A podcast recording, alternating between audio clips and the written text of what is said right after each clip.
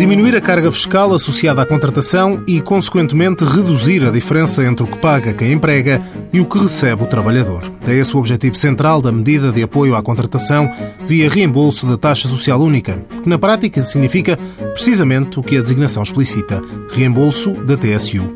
O diretor de Serviços de Promoção de Emprego do IFP, Alexandre Oliveira, explica que a medida se dirige sobretudo aos jovens, mas também abrange outros escalões etários. Estamos a falar de jovens entre os 18 e os 30 anos, portanto, é um dos públicos centrais desta medida. Depois de pessoas com mais de 45 anos, digamos, esta portaria de junho, junho que entrou em vigor em julho, portanto, permitiu a fusão destes dois diplomas. Portanto, neste momento havia três diplomas, três portarias, mas neste momento estamos apenas com uma portaria. Portanto, estes são os dois públicos principais.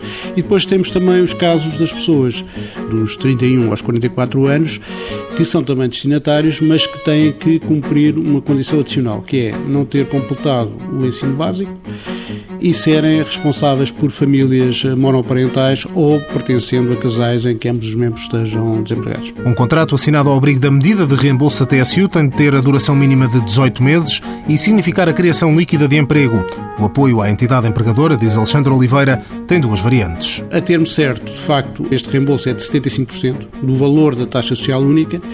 Se for um contrato sem termo, é de 100% do valor da taxa social única. Mas em ambos os casos, esse reembolso não pode exceder os 200 euros. Portanto, é o limite, digamos assim, desta questão. A taxa social única, neste momento, no regime geral, são 23,75% do, do valor da remuneração do trabalhador e, portanto, esses 23,75 não podem, de facto, exceder os 200 euros. As entidades empregadoras podem recorrer à medida de apoio à contratação via reembolso da taxa social única no portal netemprego.gov.pt. Mãos à obra financiado pelo Estado português e pelo Programa Operacional de Assistência Técnica do Fundo Social Europeu, sob o lema Gerir, Conhecer e Intervir.